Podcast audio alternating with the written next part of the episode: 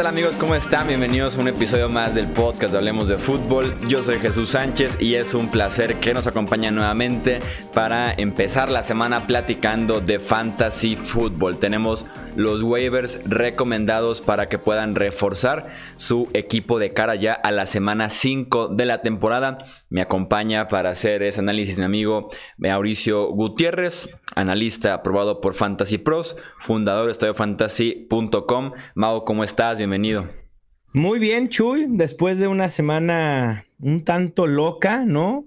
Con anotadores totalmente desconocidos, y jugadores que nada tienen que hacer en el top 12 o top 24 en algunas posiciones. Pero bueno, así es el fantasy de, impredecible y así tenemos que quererlo. Y creo que esta semana será de las que llevamos, probablemente sea la más flojita en cuanto a talento y oportunidad a futuro tienen los que voy a recomendar. Sí, para redondear nada más de la semana 4, sin duda alguna, una semana de fumbles, intercepciones, inconsistencias. Eh, sí, de todo un poco hubo en esta semana 4, esas semanas raras en el fantasy fútbol que tenemos normalmente como una o dos por lo menos eh, por temporada. Y aunque no pinte tan bien esta oleada de waivers, tenemos que sí o sí eh, tocarla y empezar con ese número uno. no, y, además, Chuy, la realidad es que probablemente alguno de estas opciones será mejor que algunas opciones que tienes en tu banca, ¿no? O sea, sí vale la pena, por más que no tengan el potencial, es decir, creo que de esta semana de waivers no va a salir un Wayne Gallman, no va a salir un DJ Shark, por ejemplo, de hace algunas semanas, un Will Disley bueno, probablemente alguien como Will Disley sí pudiéramos encontrar aquí. Pero vamos con el número uno y es nada más y nada menos que el running back de los Buccaneers, Ronald Jones. Para mí era obvio que tarde o temprano este jugador se iba a adueñar del ataque terrestre de Tampa Bay y así lo hizo en esta semana 4. Viene de dar la mejor actuación fantasy de su carrera, 15.2 puntos fantasy en formato PPR eh, producto de 82 yardas y un touchdown. Y ya lleva tres semanas con al menos 10 puntos fantasy y dos consecutivas, generando al menos 13 puntos. Esta ofensiva de Bruce Arians como que luce mejor, ¿no? Como que va engranando cada semana de, de mejor manera, como que James Winston, sí, James Winston, ¿se acuerdan ese que recomendé hace unos unas semanas, exacto. Eh, James, sí, bueno, hay que pararse el cuello, porque No, es que si te cantan cuando te equivocas con James Winston, tú sal a cantarle cuando seas ciertos con James Winston. exacto, hay que ser parejos. O sea, si cuando me va mal con James Winston, ok, lo acepto, no, ni modo. Ahí está el consejo y nunca se me va. Yo creo que ese va a ser un estigma que me va a quedar, ¿no? Mauricio, aquel analista de fantasy fútbol que tal año estaba impetuoso con James Winston. Pero bueno, al final de cuentas creo que ha resultado mejor opción de lo que muchos creían. Pero bueno, y en, ese, en ese optimismo de la ofensiva de Tampa Bay, me parece que Ronald Jones, sin duda alguna, es el mejor corredor que tiene Bruce Arians en ese roster. Su potencial en fantasy se va a ver limitado por la presencia de Daryl Gumbowale, que al final de cuentas Bruce Arians ya no, ya no lo había anticipado, que quería que él fungiera como el running back en situaciones de pase y así ha sido. Entonces no veo un escenario en el corto plazo donde Ronald Jones se pueda convertir en un caballo de batalla, pero sí un escenario que a partir de esta semana Ronald Jones se convierta en el running back de primeros downs de los Buccaneers. Eh, ya jugó mucho más que, Peyton Barber y de hecho la diferencia en toques fue abismal. Jones con 20 y Barber con 9 solamente. Y da gusto porque Jones eh, ya empieza a mostrarse como un jugador por el que pagaron una segunda ronda en el draft de hace dos años. Lo ves correr y ves el talento, ves la explosividad, el cambio de carril, la explosividad eh, al momento de salir del corte. Eh, se ve como el paquete completo y me da gusto por la eh, carrera de Jones. Y sí, es buen momento para comprar un par de piezas más en esa ofensiva de Tampa. Si de por sí ya estamos comprando a Godwin, a Mike Evans, a James Winston, ahora también Ronald Jones. Oye, Howard también. sí, Oye, Howard, que creo que es el que ha decepcionado un poco más. Eh, Ronald Jones, un corredor que en drafts de fantasy en agosto lo podíamos conseguir en ronda 10. Yo sí lo tenía como sleeper en mi lista porque conocíamos del talento y si alguien podía sacar el talento a flote de este corredor era Bruce Arians, ¿no? Es especialista en pulir talento, como se dice, crudo, ¿no? Y, convertirlos en, buenos elementos en NFL. Fue quien le puso la mira a David Johnson hace algunos años, cuando nadie daba nada por David Johnson. A ver, no estoy diciendo que Ronald Jones va a ser un David Johnson, ni tampoco va a ser un running back 1 en fantasy football. Creo que puede ser un running back 3 con potencial para poder ser utilizable en flex o como running back 2 cuando comiencen las semanas de descanso pesadas que serán a partir de la semana 5. No, y si, si algo he notado en los años que llevo platicando contigo de, NFL, es que tú respetas, y es un caso Ronald Jones, respetas mucho el pedigrí que trae detrás un jugador y no renuncias tal vez o no lo das eh, ya como por terminado, por ejemplo, con Ronald Jones o con un Royce Freeman, por ejemplo, que dices, ok, tal vez el año pasado no fue para nada bueno entre lesiones, entre poca producción y demás, pero por algo pagaron una primera o una segunda ronda, una tercera ronda hace apenas 10 meses, hace apenas 12 meses. En algún punto debe de notarse por qué lo hicieron, se, debe de notar el talento en el campo, esa producción debe de reflejarse también. Y el no renunciar a casos como esos, es, tenemos uno como el de Ronald Jones ahora.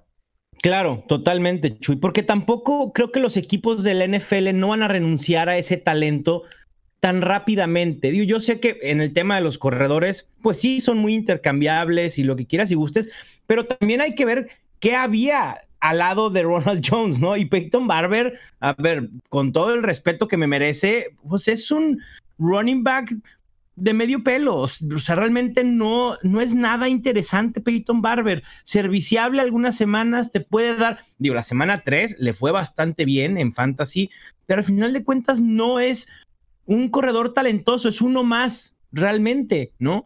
Entonces, e, en ese sentido, siempre hay que respetar el talento. A veces no funciona, ¿no? Por ejemplo, me pasó hace algunas, temporadas con Kenneth Dixon y yo estaba terco con que Kenneth Dixon en algún momento iba a poder lucir el talento que tuvo en colegial. Nunca sucedió por cuestión de que no hubo oportunidad en Baltimore por lesiones, por suspensiones, etcétera, ¿no? Y ahora, pues sí, los Ravens eh, lo cortaron y bueno, ahora sí ya hay que renunciar por más talento que uno haya visto, pues bueno, al final de cuentas es complicado, ¿no? Sí, tienes toda la razón con ese caso, por ejemplo, el de, el de Kenneth Dixon, pero al final de cuentas ahí es el talento, ahí está el precio que ya pagaron por él, tienen que utilizarlo en algún punto para darle oportunidades, que Ronald Jones ni siquiera recibió oportunidades la temporada pasada, entonces apenas se está estrenando en este eh, ataque de Tampa Bay. ¿Cuál es la segunda opción de, de la semana, Mo? La segunda opción a quien hay que tener en la mira es un receptor que viene saliendo de una suspensión, Golden Tate de los Giants. Eh, fue suspendido cuatro juegos por consumo de sustancias prohibidas.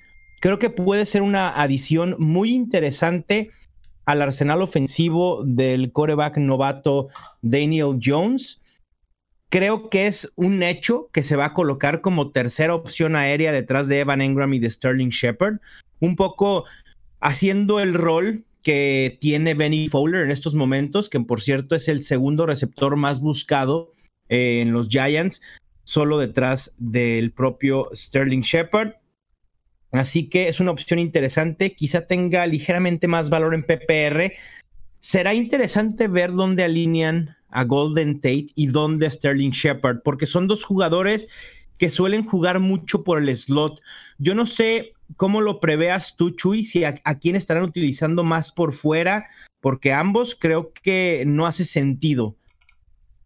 Creo que podríamos ver más a Golden Tate, que por lo menos la temporada pasada en Filadelfia, cuando estaba Nelson Aguilar trabajando el slot en Filadelfia, sí. o sí tuvo que jugar por fuera junto a Alshon Jeffrey, por ejemplo, jugando fuera los números eh, Alshon Jeffrey y Golden Tate y Aguilar por dentro, creo que podría ser el que se adapte más a ese rol de jugar por fuera y que no lo hizo mal el año pasado, justamente termina siendo el onceavo mejor wide receiver en yardas después de la recepción con 412 y el vigésimo noveno en puntos fantasy por juego con 12.1. Nuevamente, no es un jugador llamativo ni que te va a hacer ganar un duelo de fantasy por sí solo, o sea, no esperemos 20 puntos cada semana de Golden Tate, no va a suceder, pero creo que en el rol en el que va a estar siendo utilizado, creo que sí puede tener un piso muy seguro para dar números de wide receiver 3 y ser utilizable en algunas ocasiones, por lo menos en el flex. Ahí está Golden Tate regresando entonces de eh, suspensión de cuatro partidos. ¿Quién es la tercera opción que tenemos la semana? La tercera opción, si alguien me hubiera apostado hace un mes que Jacoby Brissett sería el noveno mejor coreback en fantasy fútbol después de cuatro semanas, de verdad no se los hubiera creído. O sea, dicho, este compadre está loco, por supuesto, ¿no? Eh, pero así lo es. Eh, Jacoby Brissett está haciendo una grata revelación. lleva por lo menos 20 puntos fantasy en dos semanas consecutivas. Y en esta semana 4 termina con 24 pasos con pases completos de 46 intentos, 265 yardas y 3 touchdowns sin T.Y. Hilton. O sea, estos números son impresionantes para un coreback que realmente pues no creíamos que podía mantener las esperanzas de los Colts. O sea, o al menos no tenerlas tan claras, ¿no? Porque los Colts, hoy por hoy, bueno, en esta división todos, pero son contendientes. Y a como se ve esa división, no me extrañaría que los Colts se perfilaran como favoritos para ganarla, ¿no? Y todo esto sin T.Y. Hilton, me parece que hay que voltear a ver a Jacoby Brissett, sobre todo aquellos que pues están lidiando con corebacks como Aaron Rodgers, Jared Goff, Baker Mayfield, que han sido mucho más volátiles a lo que va de la temporada. Jacoby Brissett promedia 19 puntos fantasy, que son más incluso que Tom Brady o que Philip Rivers. Así que me parece que es una gran opción. Y sus próximos enfrentamientos, aunque se cruza su semana de descanso, me parece que son muy, muy buenos. Al menos cuatro. Enfrentará a Kansas City, Houston, Pittsburgh y en la semana 10 a Miami. Sí, sin T.Y. Hilton la semana pasada y también sin gran parte de la temporada, eh, sin Devin Fonches, que también se alineaba como para ser el número 2 en Indianápolis en la posición de eh, receptor. ¿Quién es la siguiente opción? La siguiente opción, otro receptor, Mohamed Sanu, el wide receiver de los Falcons, altamente disponible en casi cualquier liga. Una semana 4 muy decente. Y, creo que esta, esta eh, este consejo va un poco más enfocado a ligas PPR. Y ahorita voy a hacer el comparativo, ¿no? De cómo un sistema de puntuación es tan importante que sepamos cuál es el que tiene nuestra liga. Mohamed Sanu, los mismos números, 12 targets, 9 recepciones y 91 yardas, fue el doceavo mejor receptor en formatos PPR, pero el vigésimo segundo en formatos estándar. Si ustedes creen que no sabe, que saber, más bien saber el, el, formato que juega tu liga no es importante, híjole, creo que ahí las prioridades de lo que debes de saber de fantasy fútbol hay que ajustarlas. Segunda semana consecutiva de Mohamed Sanu con seis recepciones y al menos 75 yardas. Y sorpresivamente se ha colocado por encima de Calvin Ridley en targets. Sé que a lo mejor esta ofensiva eh, genera muchas dudas porque no creímos que fuera de esa manera, ¿no? Eh, ni la ofensiva ni la defensiva. Creo que estamos viendo unos Falcons ah, eh, extrañamente desconocidos, pero al final de cuentas Mohamed Sanu tiene más targets que Calvin Ridley y eso no lo podemos dejar de lado. Y además es el receptor, incluso por encima de Julio Jones, con más snaps. Ha jugado 234 de 285. Nuevamente, una opción que no es nada espectacular, pero muy serviciable, te puede resultar una muy buena opción para cubrir alguna semana de descanso. Sí, la ofensiva de los Falcons que ha sido bastante consistente, por lo menos la aérea, en lo que va de la temporada, es la más bien la terrestre y la defensiva, la que está quedando a deber en la temporada de eh, Atlanta. Y para cerrar, ¿cuál es la quinta opción de waivers? Para cerrar, como siempre, nunca hay que dejar de lado a nuestros queridos tight ends y como sufrimos en la posición, siempre es bueno tener una opción. Otro que regresa de suspensión, Chris Hernon de los Jets, nada más que él lo hará hasta la semana 6, pero me parece que la precariedad que hay en la posición, ahora con la lesión de TJ Hawkinson, con la de Vance McDonald, y, realmente las opciones se nos, se nos, acaban en cuanto a tight ends, me parece que es prudente adelantarnos un poco a nuestros rivales e ir por Chris Hendon en esta semana. Eh, los Jets probablemente tampoco sean una de las mejores ofensivas ni más prolíficas en fantasy. Tú dices, ah, tener a alguien de los Jets, pues no puede ser tan, tan bueno en, cuestión de fantasy fútbol. Sin embargo, creo que una vez que regrese Sam Darnold, veremos mejores cosas de esta ofensiva. Las armas aéreas realmente no son espectaculares. Con eh, Robbie Anderson, con Jamison Crowder. Creo que Chris Herndon puede tener un impacto muy positivo en esta ofensiva y un impacto de inmediato. El año pasado, porque ah, luego vamos a los números del año pasado y, ah, Chris Herndon, ¿qué hizo Chris Herndon? Pues Chris Herndon estuvo a nada de terminar en el top 12 con 113 puntos fantasy PPR, una productividad bastante buena, terminó como el decimoquinto en recepciones con 39, decimotercero en yardas aéreas con 312. No crean que son las yardas totales, son las llamadas air yards, que son las yardas que quitan todo lo que un receptor hace después de la recepción. Fue el onceavo en porcentaje de targets de su equipo en zona roja, así que puede ser el target favorito de Sam Darnold en esa zona del juego, lo que aumenta su probabilidad de touchdowns. Y en cuanto a puntos fantasy, fue el octavo mejor en puntos fantasy por target. Así que bastante efectivo. Hay que tenerlo en la mira porque nos han decepcionado George Kittle, OJ Howard, Jared Cook, con Hunter Henry lesionado, David Njoku lesionado, Vance McDonald, etcétera. Realmente, qué, sufridera con la posición de tight Sí, sin duda alguna nos ayuda el regreso de Chris Herndon de suspensión. Tengo que hacer, ahora que hablas de suspensiones y de las cerradas, la pregunta obligada para ayudar a todos los que sufrimos con la posición de tight eh, ben Watson, ¿lo tomarías tú en cuenta? O otro la cerrada que estuvo suspendido por, en este caso de Watson, sustancias eh, ilegales para mejorar el rendimiento, que regresa la próxima semana con New England. Eh, ¿Lo tomarías tú en cuenta o, mejor seguimos con la precariedad que nos ofrecen otros? no, creo que también es, es interesante ir por él. Al final de cuentas, el esquema ofensivo de los Patriots suele utilizar mucho a, los tight ends esta temporada, pues no ha habido ninguno que destaque, ¿no? Entre Matt Lacoste y el otro nombre. Eh, Ryan Iso. De Ryan Iso. Realmente no se ha escuchado nada de ellos, pero creo que Ben Watson es un tight end muy capaz, a pesar de su, de su veteranía. Puede ser interesante, pero a ver, mesura. Porque luego automáticamente cuando alguien recomienda un tight end en los Patriots, cree que va a ser el próximo Gronkowski, ¿no? Y, eso no va a suceder, punto. O sea, realmente Ben Watson está lejos, pero lejísimos de siquiera ser la mitad de tight end de lo que fue Rob Gronkowski. Pero sin duda va a ser utilizable porque va a haber targets disponibles, ¿no? Vimos cómo Brady pues le costó trabajo en esta semana, distribuyó mucho el juego Julian Edelman, George Gordon, Philip Dorset, y, sin duda un tight end eh, de esa experiencia le va a venir bien. Sí, no esperen mucha producción. Lo que máximo que te puede ofrecer Watson podría ser semana a semana eh, la posibilidad del touchdown.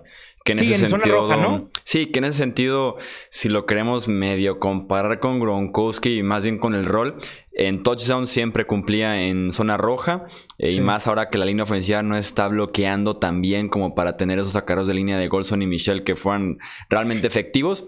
Podría ser que por ahí venga la producción de Ben Watson, pero sin ni de broma algo cercano a lo que eh, ofrece, ofrecía más bien Gronkowski en la posición.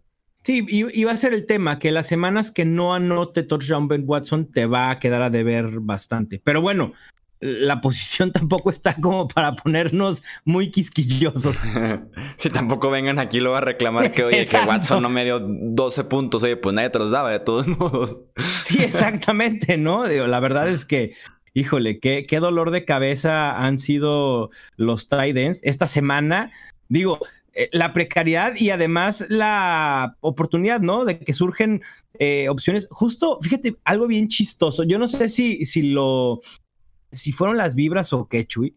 Eh, escribo la Startem Sitem para nfl.com en español Y justo hablaba de Jordan Atkins, del tight end de los, de los Texans, que anotó dos touchdowns en la semana 3, y que luego la gente se desborda por este tipo de actuaciones, ¿no? Y dice, uy, seguramente va a ser el, el tight end que tanto había esperado de Sean Watson. Y obviamente no.